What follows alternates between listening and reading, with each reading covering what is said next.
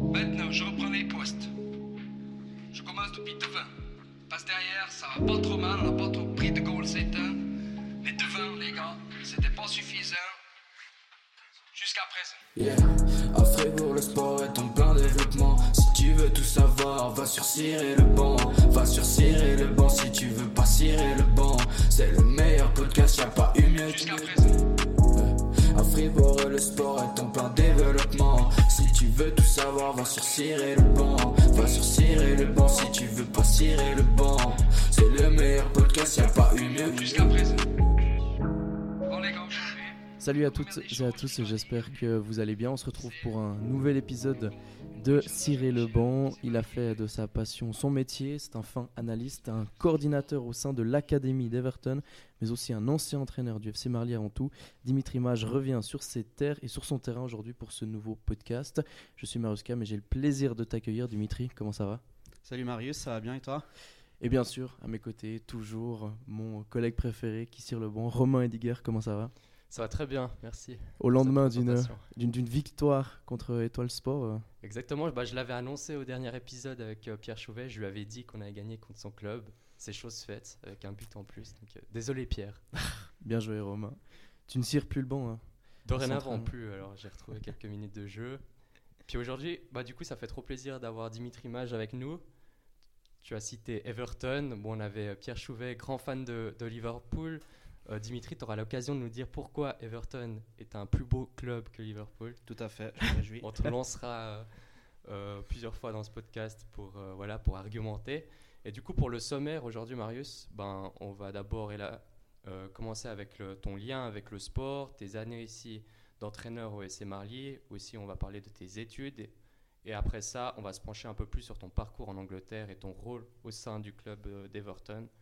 Puis on finira par parler ensuite de, bah, de la suite, tout simplement, de ta carrière. On a la chance d'être aussi dans ces beaux vestiaires du, du FC Marly. Donc, euh, Ils sont très bons en plus, ouais. ça Ouais. sent la casaque. ça sent les protèges tibia. Et du coup, on, dit, on remercie euh, Ramsey, l'entraîneur de la première équipe, et puis Ouais. Milon, et puis tout le club du FC Marly pour, pour euh, cet accueil finalement. C'est beau le foot régional quand même. Magnifique. Yeah. À Fribourg, le sport est en plein développement. Si tu veux tout savoir, va sur Cirer le banc. Va sur Cirer le banc si tu veux pas cirer le banc. C'est le meilleur podcast, y'a pas eu mieux. Donc du coup, euh, on a cru entendre dans l'émission Sport Première de la RTS que tu n'avais jamais fait de foot. C'est vrai? Alors non, j'en ai fait euh, dans les juniors, donc très très jeune. Euh, j'en ai fait jusqu'à mes 13-14 ans, on va dire. Et puis ensuite, j'ai un, un parrain qui était fan de tennis et il voulait absolument que je fasse du tennis. Et puis c'était les belles années à Roger, donc euh, je me suis dit ben, pourquoi pas, on quitte le foot, on part au tennis. Donc j'ai fait quelques années de tennis. Et puis ben, quand je suis arrivé en apprentissage, euh, ben, voilà, ça devenait trop compliqué d'alterner le tennis et puis le- les études. Donc je me suis dit, ben, on revient dans le foot, sauf que ben, voilà, j'avais perdu beaucoup d'années dans le football. J'étais plus forcément au niveau pour jouer euh, et autres. Donc je me suis dit, ben, pourquoi pas réintégrer le football d'une autre manière? Et puis ben, le coaching, c'était la meilleure option en fait qui se présentait à moi, de revenir euh, vers le terrain et puis euh, de reprendre, on va dire, go au foot. Mais cette passion pour le coaching, elle a toujours existé ou c'est euh, un peu par hasard que tu Non, c'était vraiment par hasard parce que ben, le FC Marly cherchait un assistant pour ses juniors B. Et puis euh, on m'avait approché, on m'a dit ben viens essayer, euh, voilà, c'est assistant dans un club, euh, un club amateur et il faut pas non plus beaucoup de qualifications au début, donc tu viens, puis tu regardes comment ça va. Et puis ben je suis venu aider, puis ça m'a ça m'a pris de passion, c'est clair, et puis de pouvoir, euh, ben, ce qui m'a le plus plu c'était ça, c'était travailler avec les jeunes et puis ben et puis de pouvoir euh, ressentir cette odeur du gazon Et des protèges tibia. et des protèges tibias. Tu as, quand même euh, ben, un grand lien avec le foot amateur, c'est que tu as été durant 4 ans l'entraîneur du, du FC Marly tout simplement. Tout à fait. Donc j'ai commencé en junior B comme assistant. J'ai repris ensuite les junior B comme entraîneur principal. Et puis euh, quelques temps après, j'ai eu, euh, on en parlera sûrement après, une période où je suis revenu d'Angleterre. J'ai retravaillé avec les juniors A. Donc toujours avec les juniors. J'ai jamais été tant attiré par les actifs. J'ai toujours voulu euh, travailler dans le développement des jeunes. Et puis euh, du coup, ben voilà, 4 ans comme entraîneur junior à Marly. Tu as eu l'occasion de faire les diplômes ici en Suisse? Tout à fait. Donc j'ai commencé avec le, le diplôme des enfants, ensuite le diplôme C. Euh, et puis en Angleterre, j'ai complété le diplôme C UFA avec la, la FA. Et puis maintenant, je suis dans le processus du diplôme B. Mais pourquoi cette envie de travailler avec les, les jeunes et pas forcément le monde des adultes? Je pense, à mon avis, j'ai une certaine, euh, j'ai un certain, une certaine fierté puis un certain objectif de, de voir la progression, à mon avis. Quand on est dans le foot des adultes, le but c'est le résultat. Mhm. Et puis c'est de, de- Tu coaches d'une certaine façon, tu coaches différemment, tu coaches pour le résultat. Tandis qu'en junior, tu vas coacher pour le développement. Et c'est ce qui m'intéresse, de pouvoir travailler individuellement. Et je suis presque plus fier d'avoir vu un jeune se développer et puis avoir une meilleure progression que finalement le- la place au classement. Parallèlement à ça, t'as- tu fais des études en Suisse, donc tu as employé de commerce, si je me trompe pas. Oui, paix de commerce, j'ai fini avec la maturité. Mhm. Ensuite, il y a eu la pause euh, militaire imposée euh, en Suisse. Et euh, une fois le- le- mon service terminé, ben, je suis parti dans le sport. Et euh, j'ai commencé un bachelor en management du sport qui a duré euh, deux ans, trois ans. Et euh, ben voilà, c'est un domaine, c'était, on va dire, c'était des études qui touchaient le sport en général. Donc il y avait du marketing, de la com, il y avait de la gouvernance, de l'event. Donc c'était à ce moment-là, je ne savais pas vraiment dans quel domaine j'allais m'orienter. C'était très très vague. Et c'est seulement par après que finalement je me suis orienté plutôt dans la vie, la vie en club. Est-ce que tu as toujours su que tu voulais bosser dans le sport ou dans le foot? Non, alors vraiment, quand j'ai commencé à entraîner, euh, pour moi c'était clair que ça allait être que mon hobby, si on peut dire ça comme ça. Et puis ben, c'est après, le, service militaire où je me suis dit, ben, c'est toujours un peu comme ça quand tu reviens à la vie civile, tu te dis maintenant il faut profiter un peu de ce que tu aimes faire. Je me suis dit, ben, pourquoi pas euh, faire euh, ce que j'aime et puis me lever tous les matins et apprécier ce que je, vais faire de la journée. Et ça m'a vraiment motivé à partir dans, le monde du sport à ce moment-là, en fait, après le service militaire. À Fribourg, le sport est en plein développement. Si tu veux tout savoir, va sur Cirer le banc. Va sur Cirer le banc si tu veux pas cirer le banc. C'est le meilleur podcast, y a pas eu mieux. Et du coup, bachelor en poche, il y a l'envie de l'Ang- l'Angleterre. Tout à fait. Donc, terminé le bachelor. Et puis, j'avais, ben, j'ai toujours eu un peu une, euh, un lien avec l'Angleterre. J'ai fait trois séjours linguistiques là-bas. Euh, je vais souvent voir le pays. Et puis, ben, voilà, c'est la première ligue. C'est quand même euh, le plus beau championnat au monde. On ne sait jamais qui va euh, être champion, qui va être relégué. C'est toujours euh, un énorme suspense. Et puis, bon, là, je me suis dit, ben, je finis mon bachelor. Euh, tente ta chance, quoi. C'est le moment. C'est, ça sera trop tard plus tard. Donc, donc on part et puis on verra bien. Et donc tu pars en Angleterre et là, qu'est-ce que tu vas faire? Donc j'arrive, faut savoir que c'était le- en plein Covid, donc c'était compliqué. hein. Toute, euh, toute ma famille, mes amis me disaient mais pourquoi tu pars? C'est beaucoup trop incertain, reste ici. Je me suis dit non, on y va, on essaye. Et euh, je suis arrivé donc euh, à Londres, j'ai commencé mes études et puis ben, on, avait, euh, on avait la possibilité de faire un travail à côté à temps partiel. Et puis j'ai dit ben voilà, je me donne 2-3 mois pour trouver quelque chose. Si je trouve rien, je rentre en Suisse et puis je fais... tout était en ligne, il faut savoir à l'époque les cours. Et ben voilà, j'ai commencé à postuler à droite à gauche. L'école a donné aussi quelques, quelques aides pour, pour trouver quelque chose. Et puis ben voilà, postuler à plusieurs clubs, on va dire, euh, je pense une trentaine, trentaine de postulations. Et sur les 30, seulement deux réponses, une négative, et puis Crystal Palace qui était euh, intéressé pour un entretien. Donc euh, c'était vraiment ma, ma seule chance. Donc et tout, je l'ai appris le jour d'avant en plus. J'étais dans un, dans un centre commercial, je reçois l'appel et il me dit écoute, demain 10h, on, tu viens. J'avais pas coupé les cheveux depuis trois mois. J'ai dit bon, ben, on va essayer de courir, trouver un coiffeur et puis préparer tout ce qu'il faut. J'ai presque pas dormi. Et puis l'entretien s'est très bien passé. Du coup, j'ai pu être engagé à Crystal Palace à côté de mes études. C'était, tu avais postulé, c'était quoi le poste auquel tu avais C'était analyste vidéo pour l'académie. Donc euh, ça rejoignait, c'était un peu moins du management, vu que je fais des études en management. Euh, ça se rapprochait plus de ma carrière parallèle, si on peut appeler ça d'entraîneur. Donc euh, le fait d'avoir un diplôme C à jouer, parce qu'il voulait quelqu'un qui ait déjà des connaissances basiques euh, du terrain, bien sûr. Et euh, ben, comme analyse vidéo, donc euh, j'étais responsable euh, de l'analyse vidéo, donc que ce soit filmer les matchs, préparer des analyses d'opposition, préparer des analyses euh, d'équipe, les présenter à l'entraîneur. Donc c'était vraiment, j'ai quand même intégré un, un staff complet. J'étais un membre entier d'un staff. Puis quand tu arrives à Crystal Palace, grand club d'Angleterre, comment on se sent un peu? C'est compliqué. Tu arrives, tu te dis, bon, bah, c'est le petit Suisse qui débarque dans une académie de Londres. Euh, mais voilà, c'était Crystal Palace. Crystal Palace, c'est un club euh, familial euh, qui est très ouvert. C'est le sud de Londres, donc c'est quand même les quartiers populaires de Londres.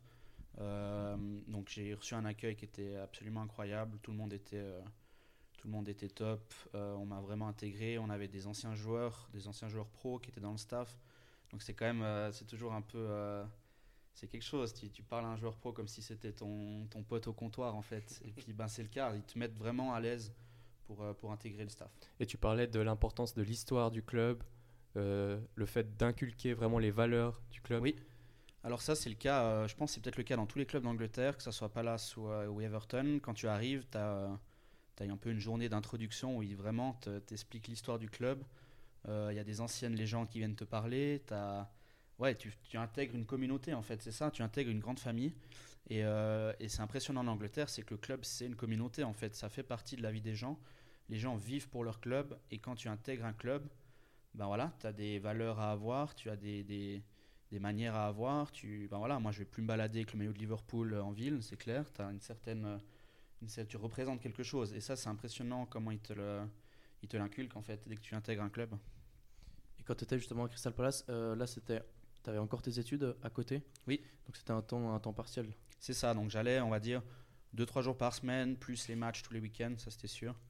Et euh, ben, ça, j'arrivais bien parce que ben, période de Covid, études en ligne, donc j'arrivais à combiner vraiment les deux. Euh, et puis euh, voilà, ben, le club savait très bien que j'étais en études, donc s'il fallait me laisser plus de temps pour étudier, il me laissait.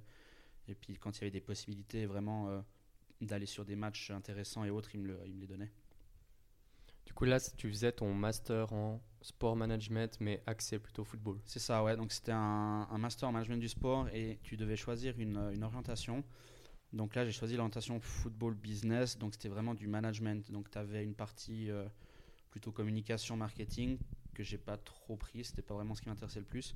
Et il y avait une partie qui était euh, très importante. C'était la partie management, donc management de carrière. Euh, un peu comme une HEG en fait, c'est un peu ça. C'est une HEG mais vraiment orientée sport. C'est-à-dire que tu vas apprendre des réglementations de la FIFA, des réglementations de la FA, tu auras une partie droit, et puis tu as une partie gestion financière qui est vraiment axée sur, sur le football, et c'est ce qui m'aide maintenant à Everton de pouvoir aider les jeunes avec ce côté management justement. Comment tu l'as vécu un petit peu cette période de, Covid justement ben, à Crystal Palace et puis ben, qui a touché tout le monde euh, du foot en entier? Alors c'est clair, c'était pas facile, surtout que quand je suis arrivé, c'était septembre 2020, donc on était en train de relaisser un peu les gens euh, faire ce qu'ils voulaient, et puis ben je suis, je me souviens encore, c'était les fêtes, et je suis arrivé en décembre, euh, je suis, littéralement c'était le 4 janvier, je me souviens comme si c'était hier, je suis arrivé le 4 janvier, j'ai allumé ma télévision et il y avait Boris Johnson qui annonçait que toutes les restrictions revenaient et qu'il était illégal de sortir de la maison sauf pour aller acheter à manger, etc. Donc c'était vraiment une prison, les vols à nouveau fermés. Je me suis dit, bon, ben, j'aurais mieux fait de rester en Suisse. et une heure après, mon chef qui m'appelle, il me dit, écoute, il n'y a plus de match pour l'instant, donc tu vas rester un moment à la maison en stand-by. Et puis on t'appelle quand il y a à nouveau. Puis ben, ça a été, c'était quelques semaines, mais quand même quelques semaines longues. Puis après, ils m'ont rappelé parce qu'ils relançaient gentiment le championnat. Donc euh, voilà, c'était euh, compliqué, mais j'avais quand même toujours cette passion-là, donc, euh, donc ça a été. Moi, je voulais juste revenir sur Crystal Palace. Bon, club fondé par des ouvriers, grosse histoire. Un club qui met pas forcément 60 millions sur un, lat- un latéral droit, par exemple. Non, et ça c'est sûr que non. Par contre, c'est un club qui va investir 60 millions sur son académie. Euh, c'est très important, comme j'ai dit, c'est le seul club euh, professionnel du sud de Londres, vraiment de cette région. Donc ça a une énorme importance communautaire. Le sud de Londres, c'est aussi également malheureusement connu pour beaucoup de, de criminalité.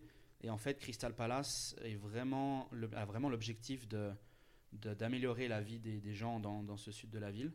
Donc, euh, donc club d'ouvriers, ils ont investi beaucoup dans, l'académie. Euh, il y a 2-3 ventes de joueurs formés au club qui ont permis un énorme financement. Euh, et là, ils ont refait en fait un centre qui est absolument magnifique, avec euh, piscine intérieure, terrain intérieur, euh, salle de gym pour une académie. hein. Il y a des équipes de première ligue qui n'ont même pas ces infrastructures-là. Et Crystal Palace a investi dans cette euh, académie. Et cette académie n'est pas seulement pour les joueurs du club, mais il l'ouvre vraiment à toute la région. C'est-à-dire que des clubs locaux, des clubs scolaires, des clubs communautaires peuvent venir et utiliser les infrastructures. Ils, ont, un vrai, vrai rôle dans le, le sud de Londres, Crystal Palace. Exactement. c'est plus que juste un club de football. C'est ça. Et ça, je pense, c'est assez généralisé en Angleterre, qui est, je pense, une, la grande différence avec la Suisse, c'est que voilà, le club, c'est, la vie des gens. C'est des beaucoup de régions pauvres d'Angleterre n'ont, que ça. Je ne sais pas si vous avez vu peut-être la série Sunderland sur euh, sur euh, sur Netflix, mais en fait, c'est ça, c'est-à-dire que les gens, euh, ils ont leur travail, et en fait, le football, c'est leur seul moyen un peu d'évacuer leur travail, d'évacuer leur vie de tous les jours. Et en fait, c'est ça, ils font partie du, du c'est, leur truc. À, Everton, la moitié du staff, ils ont un tatouage du club sur le bras. Euh, vous allez au stade, vous avez des enfants de 4 ans et puis des personnes plus âgées de, de 70 ans. Et c'est ça, c'est un peu, c'est vraiment le lien d'une région. C'est le club de football. Donc quand on dit que le football en Angleterre c'est une religion, c'est C'est une- c'est vraiment une C'est religion. vraiment une religion et même encore, vous avez des, des funérailles ou autres où les gens sont en maillot, tout simplement. C'est impressionnant. C'est vraiment, euh, c'est c'est plus que la religion. C'est vraiment, pour certains, c'est leur vie. Donc vous pouvez comprendre que la situation d'un club qui est en, en menace de relégation, pour pas citer le mien malheureusement, mais un club en menace de relégation, c'est, c'est- ça pèse hein. et ça le sent dans, le, dans l'atmosphère, ça se sent chez tout le monde. Euh, les gens au pub sont moins joyeux, les gens au travail, c'est, pesant. C'est une, c'est une religion, mais donc c'est peut-être toute la vie de certaines personnes, mais ça peut aussi des fois mener peut-être à des, à des débordements aussi. Ah, ça c'est sûr. Et là, on le voit, hein, c'est malheureusement c'est ça, c'est quand ça va bien, ben ça va bien, mais quand ça va pas, ben c'est malheureusement les gens ont besoin d'évacuer. Et euh, je pense qu'il y a une certaine, euh, je pense un certain vécu, cer- certaines personnes qui ont ben, pas la vie facile, et puis si le club ne leur donne pas ce qui pourrait un peu les les rendre plus heureux, ben c'est clair que ça déborde. Finalement, en 2022, tu pars du côté d'Everton, mais je crois qu'entre Crystal Palace et Everton, il y a un petit retour à, à Marley, tu disais? Oui, donc en fait, j'ai terminé mes études à Crystal Palace et euh, Crystal Palace ne me proposait pas un poste à plein temps, quelque chose qui me, qui me convenait. Euh, donc j'ai dit, bon, on, on va quitter Crystal Palace on va essayer de, de tenter sa, sa chance ailleurs.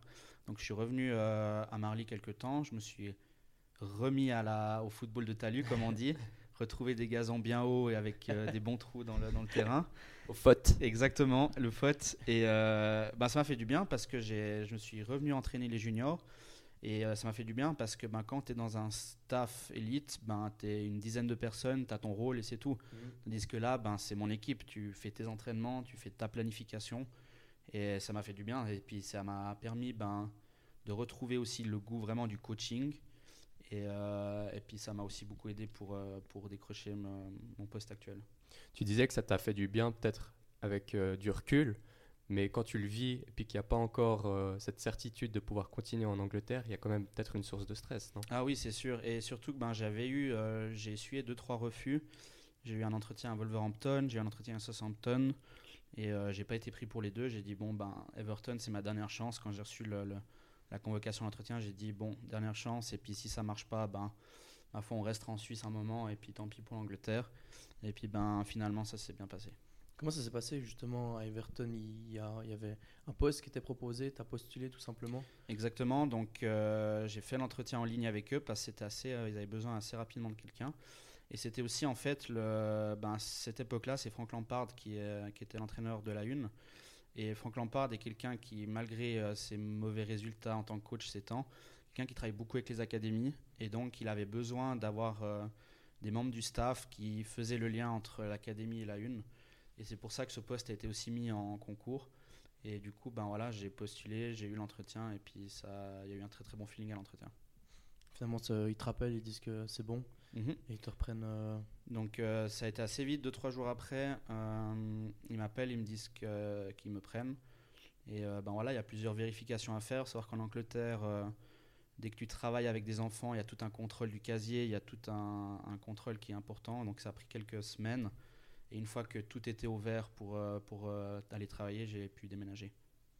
Tu disais que tu avais fait dans ton CV vidéo euh, une petite vidéo où il y avait des joueurs qui essayaient de, pas de te vendre, mais de, Oui, alors de bah- donner leur avis sur toi. C'était un peu ça, je les remercie d'ailleurs encore. Et euh, alors oui, c'est ça en fait, je me suis dit, il y a doit y avoir tellement de postulations en fait. C'est des clubs de première ligue, je pense qu'ils doivent recevoir des, des tonnes de CV. J'ai dit, il faut que je fasse un truc qui soit visuel et qui attire l'œil. Donc j'ai fait mon CV normal, papier. Et puis j'ai dit en même temps, envoyé un lien pour une vidéo. Et puis j'ai fait, ça dure quoi Une minute peut-être Et c'est juste un montage où je me présente en vidéo avec deux, trois jeunes qui expliquent, euh, ben voilà, qui parlent de, de qui je suis, etc. Et puis ça, apparemment, ça a pesé dans la balance. Et donc maintenant, raconte-nous un petit peu ton poste à Everton, en quoi il consiste. Alors, je suis euh, responsable opération. C'est en fait l'équivalent en Suisse d'un talent manager. C'est-à-dire que je retrouve un peu plus du management. Donc, je vais gérer, en fait, je vais aider les, joueurs sur euh, tout ce qui est à côté du football. Donc, que ce soit leur planning, leurs cours, euh, leurs dépenses, etc. Et euh, en fait, j'ai quitté un petit peu ce côté terrain. Donc, un talent manager en Suisse, il va vraiment travailler sur tout, que ce soit terrain et l'extérieur. il va l'aider pour, ben, pour sa vie privée, pour ses cours, etc. En Angleterre, il sépare un peu le côté management et le côté coaching. Euh, le côté coaching, je ne peux pas vraiment le faire maintenant parce qu'il faut avoir l'UFAB, euh, le, diplôme. Donc ce que je fais actuellement, j'ai mon poste à plein temps comme talent manager, on va dire vraiment management. Et à côté de ça, j'entraîne des plus petits au club, donc je travaille sur mon diplôme B.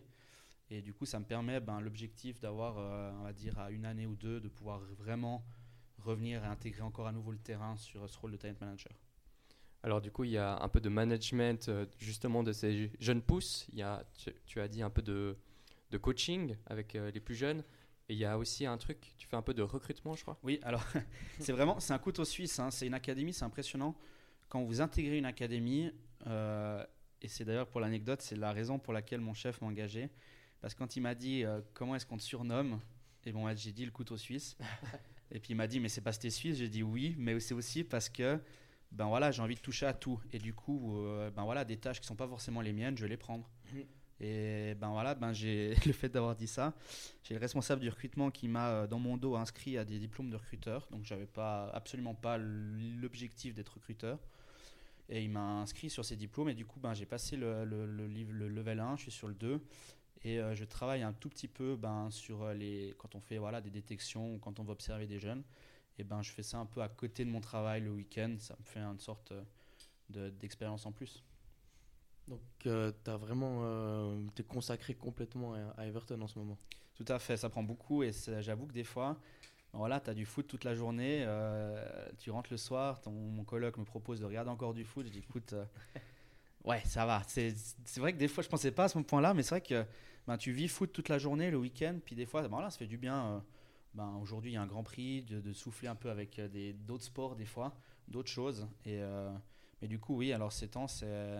c'est aussi la raison pour laquelle j'ai déménagé. Hein. J'ai pas déménagé là-bas pour, pour la gastronomie ou la météo. Et j'ai déménagé là-bas pour le football. Et du coup, ben voilà, ça fait partie maintenant de ma vie à 100% tu disais quand tu rentrais du travail, des fois il y avait même des gens qui venaient t'accoster pour parler foot. Alors c'est un peu spécial, c'est Liverpool. Hein. Liverpool, il n'y a que le football, vraiment. C'est les deux clubs, Liverpool et Everton. Et euh, les gens, je pense que. Je dis un chiffre vraiment au bol, mais je pense qu'il y a en tout cas plus de 90% qui, sont sur, euh, qui suivent un des deux clubs. Donc c'est vrai que des fois, quand tu es dans la rue, tu rentres de travail en survêt avec ton survêt d'Everton, tes initiales, bah, les gens voient que tu bosses au club, donc ils viennent. Ils viennent te poser des questions. Euh, mhm. Comment ça se fait Qu'est-ce que tu fais Tac, tac, tac. Donc c'est vrai que c'est une ville qui est très très qui vit vraiment pour pour son football. Parce que ton costume de travail, c'est aussi un survêtement C'est un survêt. Et ça, c'est quand même un rêve. Hein, se lever le matin pour pouvoir mettre un survêt de football, c'est quand même, euh, c'est quand même, c'est quand même bien. Et euh, du coup, ben c'est à l'aise quoi. Puis là, on a les shorts en plus, commence à faire beau. Donc short maillot pour bosser, c'est pas mal. Tu disais, que tu entraînes des petits au club aussi? Oui, alors je fais un peu de coaching avec les plus petits. Donc on a des centres de développement qui, euh, qui sont à côté du club. On fait pas mal de, de, tournois aussi à l'étranger, on me met pas mal sur ces genres de week-ends. Aussi le côté que je sois euh, ben, trilingue avec l'allemand et le français. Et du coup, ben, là on a eu un tournoi à Dublin récemment, on a un tournoi en Belgique, où du coup ben, l'aspect francophone m'a mis dessus. Et en fait on organise pas mal de tournois euh, ces temps. J'ai euh, le team FF qui me harcèle pour leur tournoi de la Saint-Nicolas. Non, harcelez pas, mais, mais, mais, du coup, ben, je pense que ça, ça, pourrait être une bonne option. Ça pourrait être intéressant de venir avec une équipe ici à Saint-Léonard. Donc, ben voilà, je suis aussi dans ces tournois-là. Et là, ben, c'est beaucoup de coaching avec les plus petits. Et, et puis, ça me rapproche du terrain. C'est pour ça que j'adore ça. C'est quel âge euh, les, les, petits que tu as Ça varie. Donc, en fait, c'est toute la foundation phase jusqu'à. ça part, on va dire, de plus petit à vraiment 8-9 ans et ça monte à 13-14 ans. Mhm. Euh, là, on rentre dans une période, tu me disais, un peu plus compliquée au niveau des, jeunes de l'académie. C'est un moment où il faut leur dire qui continue, qui continue pas. C'est juste. Donc, la vie en académie est très compliquée. Hein. C'est, de l'individuel. Hein. J'écoutais votre premier épisode avec Maxime qui disait que une vie en académie, c'est très individuel. Mais malheureusement, c'est ça. Le but d'une académie, c'est produire des joueurs pour l'équipe première. C'est pas les résultats. Donc si on a moyen d'amener un joueur avec la une et perdre le championnat, on va choisir le joueur. Le championnat U18, le championnat U21, etc., c'est le dernier objectif d'une académie. Le but d'une académie, c'est produire des joueurs. Et malheureusement, quand tu veux produire des joueurs, eh ben, c'est de l'individuel. C'est-à-dire que ben voilà, il y a une concurrence, ça c'est sûr. Elle est pas, alors elle est pas mal saine la concurrence, hein, elle est très très saine, mais ça, ça pèse. Et du coup, ben malheureusement, ben chaque euh, chaque année, ben on doit prendre les décisions on a ce qu'on appelle les, les, les, les reviews multidisciplinaires. Donc toutes les six semaines, on passe en revue tous les joueurs de l'académie sur tous les aspects. Donc il y a le dans la salle, il y a le préparateur physique, il y a le médecin, il y a moi, il y a le coach, il y a le responsable des écoles, il y a vraiment tous les domaines. On passe en revue tous les joueurs et en fait on lui donne un objectif, on lui donne des points d'amélioration, ce qu'on appelle les ILOs. Et chaque joueur sait les points qu'il doit améliorer pour les six prochaines semaines. Et on arrive gentiment en fin de saison. Et là, c'est temps, on a eu le dernier, le dernier, euh, le dernier meeting. Et ben, c'est là où tu prends la décision. En fait, un joueur qui n'a pas réussi à améliorer tous les points qu'on lui a donnés toute l'année, il n'a plus le niveau. Et malheureusement, tu dois prendre les décisions de qui on garde et qui on garde pas. Et des fois, c'est compliqué parce qu'il ben, y a des joueurs euh, avec qui tu t'entends très bien, la famille, tu t'entends très bien. Euh, et malheureusement, ils n'ont plus le niveau et tu dois leur annoncer en live avec leurs parents qu'ils ne restent plus à l'académie. Donc c'est un peu, c'est un briseur de rêve, c'est un peu ça. Et c'est triste, parce que c'est des journées qui sont lourdes. Hein. Quand tu arrives comme briseur de rêve, où tu vas lui annoncer qu'on ne le garde pas, c'est vrai que c'est assez pesant. C'est un moment que tu as déjà dû vivre? Oui, on est en plein dedans, là. C'est la période mai, mai-juin. Donc en fait, on l'annonce déjà, ceux qui vraiment, on, est sûr et certain de la décision, on l'annonce déjà autour de février-mars. Comme ça, il a le temps d'aller faire des essais dans d'autres clubs un peu plus petits. Et euh, d'autres avec qui on a vraiment des doutes, c'est maintenant qu'on prend les décisions en mai. Ouais. Mais durant ces meetings, euh, c'est quoi un petit peu toi les points que tu pourrais donner que les joueurs doivent améliorer? Alors ben moi, ce que j'amène, c'est surtout l'extra football, que ce soit sur sa mentalité, que ce soit sur son comportement, euh, que ce soit sur ben voilà comment il s'investit dans son école, comment il s'investit en dehors de ça. Et ça pèse. Hein. Un joueur qui est excellent sur le terrain dans tous les domaines mais qui en fout pas une à l'école, à l'école désolé du terme, euh, ben c'est pas quelqu'un qui est apte peut-être à gérer euh, la pression du professionnel, et ben ça pèse aussi dans la décision du coup. Est-ce que tu as un, rôle un petit peu de, de, où les joueurs peuvent venir se, se, confier à toi par exemple Alors oui, alors ça c'est clair que alors il y a une autre personne qui a vraiment ce rôle-là, donc il y a un welfare officer qu'on appelle ça. C'est quelqu'un qui vient bosser en civil, donc qui n'a pas le club sur le, le, torse, et puis ça enlève une sorte de barrière voilà, hein, c'est vrai qu'un jeune joueur, il va pas avoir envie d'aller se confier à son club parce qu'il a envie de montrer que le meilleur de soi-même. Et en fait, on a une personne au sein de l'académie qui est vraiment le, grand frère, si on peut dire ça comme ça. Et c'est vraiment lui qui a un devoir de confidentialité. Il a l'interdiction de révéler euh, tout ce qu'il entend des joueurs à n'importe qui dans le club, sauf en cas bien sûr d'urgence extrême. Mais euh, donc il y a une personne qui est vraiment le confident. Et puis ben moi, ou si d'une certaine façon, peut-être pas sur le, domaine trop privé, mais plutôt sur le domaine organisationnel, on va dire. S'il a des soucis avec ses courses et des soucis avec, euh, ben voilà, je suis trop chargé avec ça, ça, euh, on l'aide. C'est vraiment, euh, c'est impressionnant le nombre de personnes qu'ils ont à disposition. Est-ce que cet aspect social aussi, c'est quelque chose que bah, tu aimes bien? Ah oui, c'est le plus important. Et c'est aussi, ben, pour revenir à ta question d'avant, ce qui m'intéresse avec les jeunes, c'est vraiment ben, ce côté développement, et surtout quand tu es jeune, et ben, quand j'étais à Marly, j'entraînais les juniors B, c'était ben, 14-15 ans, voire 16. Et euh, ben, c'est le moment en fait où tu rentres dans la vie d'adulte. On est tous passés par là. Euh, je m'en souviens comme si c'était hier euh, pour, pour ma part. Et ben, c'est vrai que c'est important. Et là, tu arrives, tu es dans une académie, tu es aux portes de ton rêve, tu as les cours avec les examens, tu as la copine, tu as les, la famille, c'est beaucoup. Et en fait, ce qui, ce qui m'intéresse le plus, c'est voilà, c'est ce côté développement, non seulement football, mais surtout le développement humain en fait de la personne. Et puis, est-ce que il y a des choses que tu as pu appliquer avec tes juniors B à Marly que tu as pu retrouver dans ton travail à Everton? Euh, Alors oui, parce que malgré que le niveau footballistique n'est pas le même, on va pas se cacher, ça reste des jeunes, de, ça reste des ados. Et que ce soit un ado à Marly ou un ado en Angleterre, c'est les mêmes problématiques. Donc, euh, bien entendu que l'aspect euh, humain et l'aspect euh, mental, il est le même. Un joueur à Marly va s'énerver sur l'arbitre, à Everton, c'est la même chose. Comment est-ce que tu travailles le sang-froid, typiquement? Donc, bien entendu qu'il y a beaucoup de problématiques qui sont similaires. le sport est en plein développement. Si tu veux tout savoir, va sur Cirer le banc. Va sur Cirer le banc si tu veux pas cirer le banc.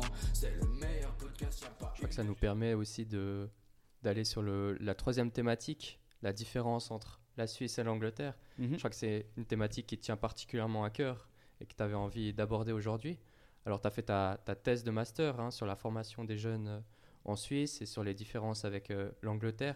Est-ce que tu peux peut-être déjà nous, nous, donner quelques éléments sur cette différence? Alors oui, comme tu as dit, j'ai fait ma dissertation sur... Euh, enfin, j'ai comparé entre la Suisse et l'Angleterre. Comment était la formation? J'ai eu beaucoup d'insights de, la part de, de, clubs en Suisse, de Young Boys notamment, je les remercie encore, par le biais de leur talent manager, Eric Enzi, et de leur responsable formation. Donc on est toujours en contact, on, a pu échanger, on échange souvent sur, euh, ben, entre la différence entre l'Angleterre et la Suisse. Et voilà, ben, il y a beaucoup de différences. Je dirais que la principale, on va dire, c'est pas une surprise, c'est peut-être l'investissement et les moyens qui sont mis dans le football. Ça, c'est clair et net. Hein. On ne peut pas comparer l'investissement euh, du Royaume-Uni dans son football à côté de la Suisse. Il euh, faut savoir que le football, on l'a dit en avance, c'est de la religion. En Suisse, on a d'autres sports. On a le hockey sur glace, on a les sports d'hiver, on a énormément de sports. Euh, donc voilà, l'investissement, il va être plus réparti dans les sports en Suisse tandis qu'en Angleterre, il va être vraiment focalisé sur le football. Donc il y a ça, il y a une différence de moyens. Il y a une différence aussi, on va dire, organisationnelle. L'Angleterre a vraiment l'envie de développer ses jeunes. Et ça se voit dans le staff de l'académie. Un staff d'une académie suisse, vous comptez peut-être vraiment, hein, si on prend l'organigramme de haut en bas, une cinquantaine de personnes peut-être. En Angleterre, vous triplez le, nombre de staff. Donc déjà, il y a une grosse différence. Et je dirais encore une autre, vraiment une autre grande différence, c'est l'aspect scolaire c'est que bah, en Angleterre, c'est des écoles privées qui sont beaucoup plus ouvertes à être organisées sur les cours. En Suisse, ben voilà, on a sport-études, euh, mais quand tu parles avec des jeunes de 17 ans, ben, le jeune en Suisse, il va avoir peut-être 20 heures de cours par semaine. Euh, s'il n'a pas la chance d'être dans une école spécialisée pour le sport, s'il reste dans le service public, dans l'école publique, il va avoir 20 heures de cours, alors que son homologue du même âge en Angleterre, il va en avoir 4 ou 5 seulement. Donc il y a une énorme différence en fait dans l'organisation et dans la scolarité. Est-ce que tu penses qu'il y a aussi une différence au, dans, dans, le coaching, dans la mentalité d'inculquer euh, le foot aux jeunes, c'est-à-dire d'être beaucoup plus précis avec les jeunes Alors oui, je pense qu'il y a une énorme différence, si on prend vraiment l'aspect football, énorme différence d'individualisation, on va dire. C'est-à-dire qu'en Angleterre, on commence l'académie à 9 ans. Donc de 9 à 12, on a la phase fondation, c'est-à-dire qu'on va vraiment travailler le technique, on va lui apprendre des gestes techniques, etc. À partir de 12 ans jusqu'à 18 ans, on va vraiment venir sur le développement individuel physique. C'est-à-dire que ben, comme j'ai dit avant, chaque jeune a son dossier. Il sait exactement les points qu'il a améliorés. Le préparateur physique sait exactement ce qu'il doit travailler au fitness, s'il doit travailler le haut du corps, le bas du corps.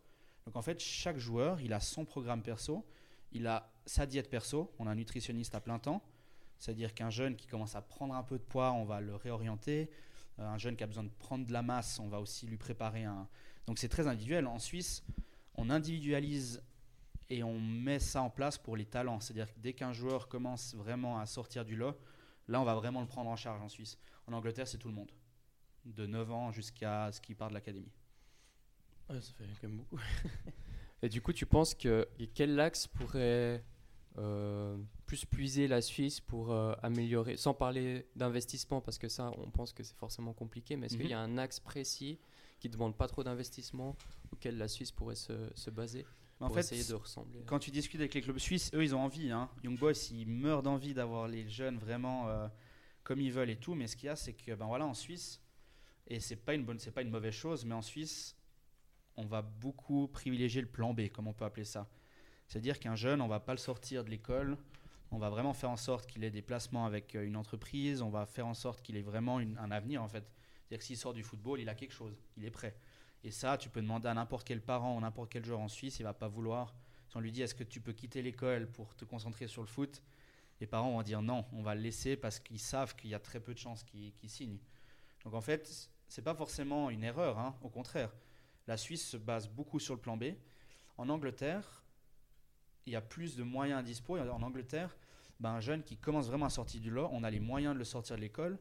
On peut lui attribuer un prof privé, c'est-à-dire que quelqu'un qui intègre la une, euh, ben là, on a typiquement un jeune, deux, trois jeunes qui sont intégrés que la une à l'entraînement. Et ben là, c'est priorité à la une. C'est-à-dire que si l'école nous dit non, il y a des examens, on leur dit écoutez, c'est gentil, mais, euh, mais là, il, est avec la une, donc euh, donnez-nous les matières. Et puis, on a un prof privé, on va engager un prof privé qui va lui faire rattraper ses matières. Donc, en soi, je pense que la Suisse, il n'y a pas forcément un axe dans lequel elle peut s'améliorer sur le plan organisationnel, mais peut-être sur l'individualisation, comme j'ai dit avant peut-être ben voilà, travailler plus sur le, le, développement athlétique du joueur individuellement. Peut-être que là, ben voilà, c'est quelque chose qui peut améliorer. Mais pour ça, il faut avoir les joueurs à disposition. En en Suisse, tu penses c'est quel club qui réussit à faire le mieux le boulot avec son académie? Euh, Il y a des bonnes, alors à part ça, il y a des bonnes académies en Suisse. Euh, j'ai pas vraiment de club en nom, mais si on prend Young Boys, ils ont une très bonne académie. Je sais que Lausanne est en train de bien investir aussi. euh, ils ont refait leur infrastructure. Euh, je sais qu'ils investissent beaucoup. Le FC Bâle a un joli campus aussi. Donc euh, je pense que c'est des clubs qui, qui sont, qui, sont, qui sont bien. Euh, Tu peux me rassurer en disant que Sion sont pas mal aussi. Alors je connais pas beaucoup Sion. Euh, non, mais alors à part ça, attention. qu'après la hein. défaite de hier, Alors- j'en peux plus moi. Salutations à nos amis valaisans, j'en ai beaucoup et je les adore. Et euh, non, sur le plan académie, ben après c'est compliqué, attention. hein. Le FC Sion, c'est le seul club professionnel du canton du Valais. Donc en fait, tu dois réussir à allier ensemble les clubs, donc créer un mouvement, comme on appelle ça maintenant en Suisse, les mouvements en fait, le mouvement d'une région. Tandis qu'en Angleterre, dans le rayon, dans un rayon d'une heure autour de Liverpool, vous avez Everton, Liverpool, City, United, Burnley, Preston, Blackpool, Blackburn. On a neuf clubs professionnels dans un rayon d'une heure. Donc c'est incomparable. Et euh, ben, de pouvoir, je pense que les clubs suisses s'en sortent bien avec ce qu'ils ont à disposition comme moyens, ça c'est sûr. Euh, et il y a surtout cette envie de se développer. Comme j'ai dit, Young Boys a vraiment envie de, de- de se développer. Les clubs suisses ont envie de se développer, mais pour ça, il faut qu'ils aient les moyens. Bon, Cyril Bon, c'est un club, euh, c'est un podcast fribourgeois. Donc, au niveau du team la FF, comment tu juges un peu leur, matière leur manière de travailler avec les jeunes? Alors je pense qu'il y a une... Bon déjà, il y a une bonne chose d'avoir un centre, de- qu'on appelle ça un centre de performance. Donc euh, le team FF est lié avec Young Boys et ça c'est une bonne chose parce que ça met sur la carte de Young Boys le canton de Fribourg. Euh, maintenant je pense qu'il y a beaucoup aussi de talents qui sont pas forcément team FF et qui ont peut-être des chances de jouer plus haut. Donc peut-être qu'au niveau du, scouting, euh, peut-être que les clubs pro devraient peut-être avoir un peu plus de, scouts et un peu plus de, de, de- couverture. Donc voilà, mais c'est une bonne chose déjà d'avoir en tout cas un centre de performance dans le canton de Fribourg. Et ça permet aussi, ben voilà, ça crée en fait, Young Boys peut s'appuyer sur ce centre de performance et ça, leur crée en fait un, un vivier de talent du canton de Fribourg et ça met en avant les talents du canton de Fribourg. Mais Par exemple, si on regarde le, le, le team euh, la Gruyère, par exemple, qui est le regroupement de tout, Mhm. tout juniors de Bulle, c- quand on est dans les juniors, on nous vend ça comme quelque chose euh, voilà, d'assez bon.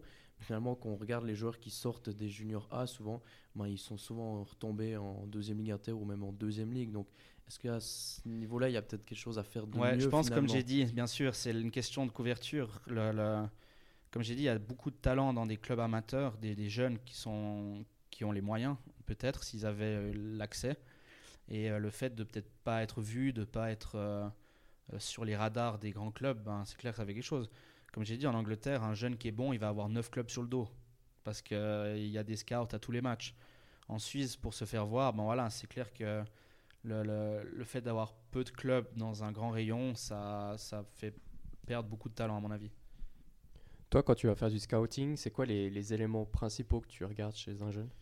Alors, le scouting, c'est très large, hein, attention, il y a beaucoup d'éléments. euh, donc, ben, l'aspect technique, on pense toujours, voilà, est-ce qu'il est bon, puis il touche bien le ballon ou pas? Alors, c'est une chose, mais il y a beaucoup d'éléments autour. Son comportement, ça commence déjà avant le match. Comment est-ce qu'il se comporte? Est-ce qu'il serre la main aux adversaires? Après le match, est-ce qu'il part euh, tête baissée au vestiaire? Donc, en fait, il y a tout ce côté, en fait, mental, qui est hyper important. Et il y a euh, une expérience, ben, un des premiers scouting que j'ai fait, un jeune, j'étais avec le responsable recrutement et un jeune qui était absolument euh, fantastique au pied, etc.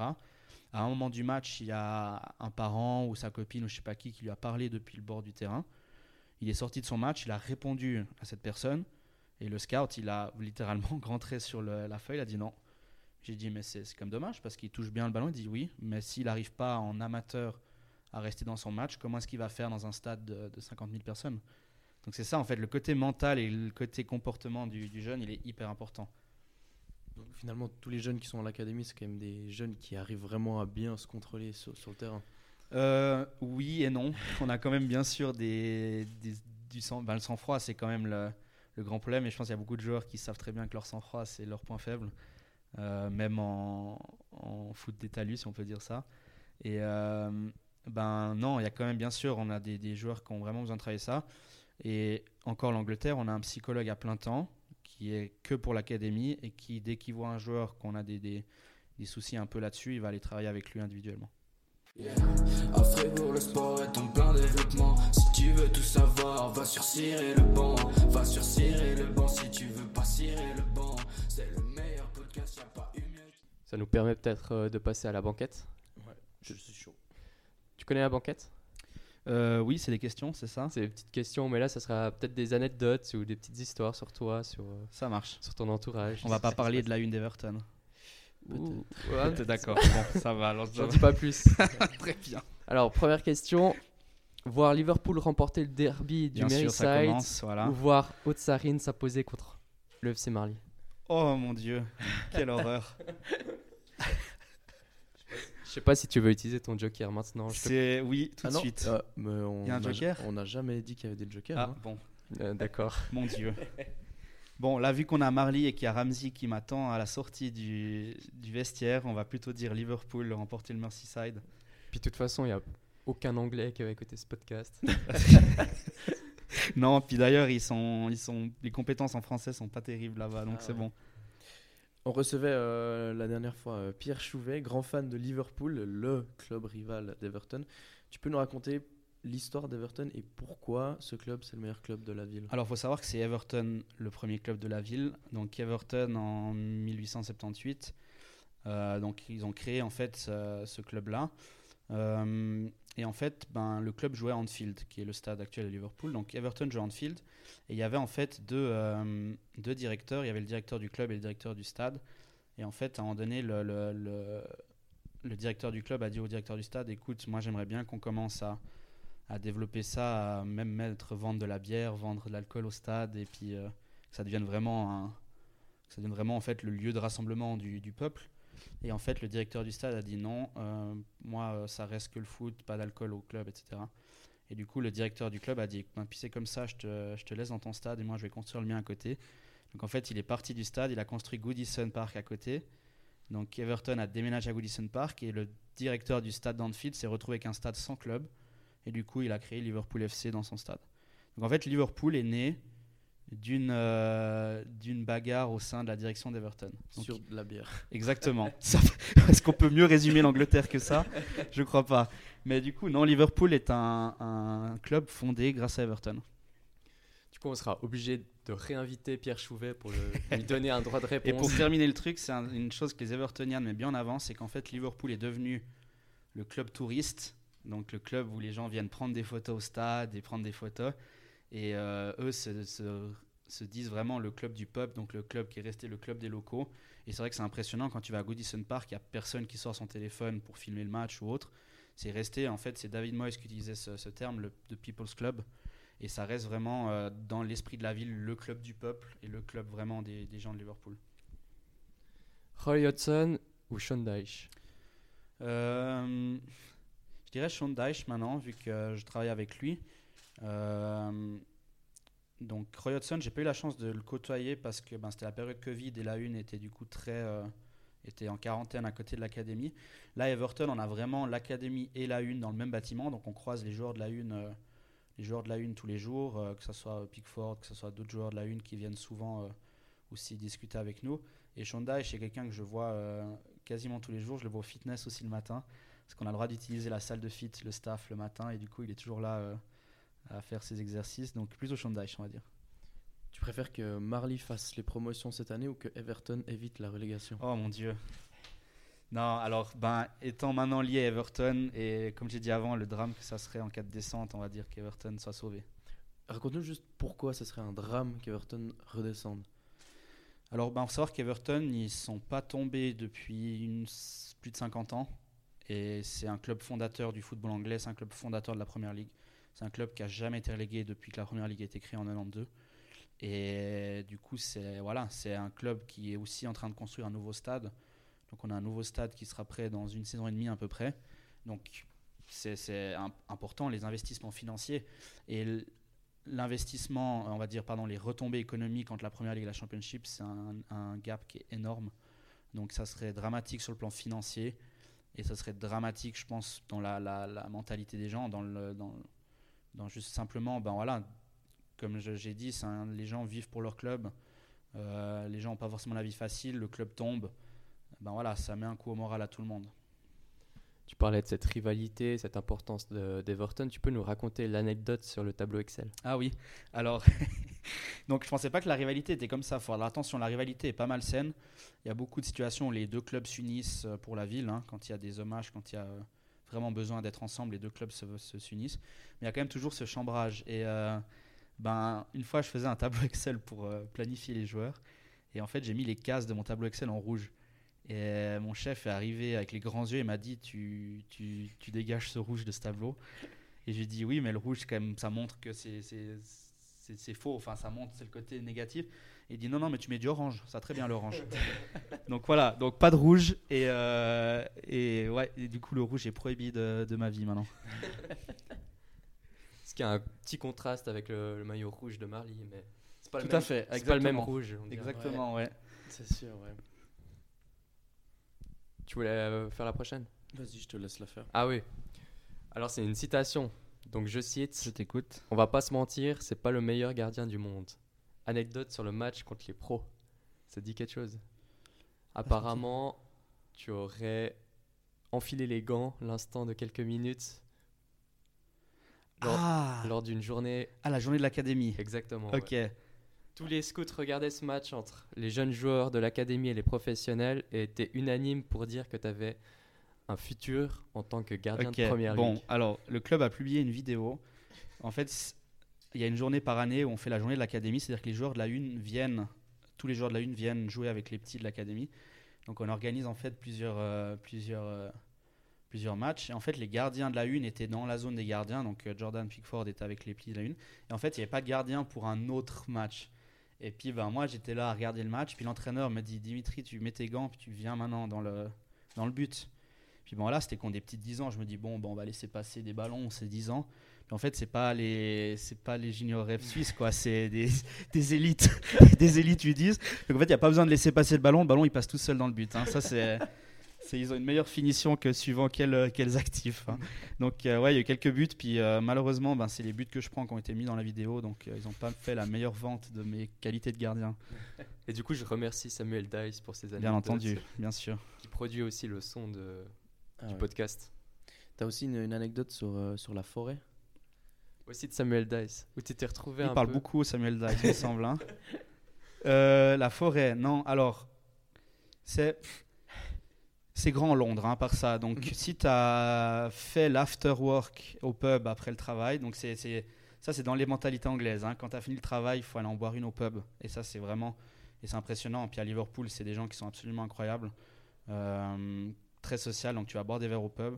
Et puis, ben, on va dire qu'une fois, il y a eu un peu trop d'after work. Et puis, je me suis retrouvé un peu perdu. euh, dans un parc à Londres. Et puis euh, voilà, c'est pas Marly où tu peux te retrouver rapidement. Euh, donc j'ai eu un peu de peine à rentrer à la maison ce soir-là. Enfin, on, on taira les commentaires. Voilà, plus, pas, pas besoin de plus de détails. Ce sera l'anecdote de la forêt, ouais. Et les meilleurs en troisième mi-temps, c'est les Anglais ou les Suisses? Euh, pff, ah, on va dire les Anglais quand même. Ah, les Anglais, il y a une, vraiment une culture. Euh, je sais pas si je peux dire de la boisson, mais du, du, la- du pub et de la fête. Puis les- à Liverpool, c'est encore plus flagrant. C'est une ville qui vit. hein. C'est la ville des Beatles. Vous sortez le soir, c'est il y a toujours quelque chose à faire. Et euh, malgré qu'ils ont un accent absolument horrible, savoir que Liverpool, c'est le pire accent d'Angleterre. Tu Euh, l'as l'accent, toi? je, je commence à le comprendre gentiment et je commence un petit peu à avoir des expressions, ouais. Mais du coup, c'est un accent qui est absolument horrible. Mais par contre, les gens, ça reflète pas les gens qui sont absolument incroyables. Euh, vous pouvez être s- seul dans un pub euh, à boire un verre. Je pense que ça prend 10 minutes à ce que quelqu'un vienne vous parler et vienne euh, s'asseoir avec vous. Donc c'est vraiment une ville qui est incroyable. Les gens sont absolument, euh, absolument enfin, sont accueillants. Ils sont absolument incroyables aussi. Donc, euh, donc non, vraiment, pour la troisième mi-temps, je vais mettre euh, l'Angleterre. Et du coup, on va peut-être terminer avec une dernière question. Toi, tu disais de faire peut-être encore 3-4 années en Angleterre, et puis tu avais quand même cette envie de revenir en Suisse. Alors oui, je vais encore rester à Everton un petit peu parce que je me sens bien, on a une bonne ambiance. Et même si on descend, euh, même si on descend en Championship, ben, ça va permettre aussi à beaucoup de jeunes, je pense, de s'imposer parce que ben, le fait de descendre, ça va ouvrir la porte à des jeunes, donc ça va être intéressant pour moi. Euh, pourquoi pas encore un autre club de Première Ligue? Ça serait bien un club qui joue pas la relégation, être un peu moins, euh, un peu moins stressé, puis perdre un peu moins de cheveux, ça serait pas mal. Et euh, ben, pourquoi pas un autre club en, en première ligue. Et l'objectif, oui, ça serait euh, à moyen terme de revenir en Suisse.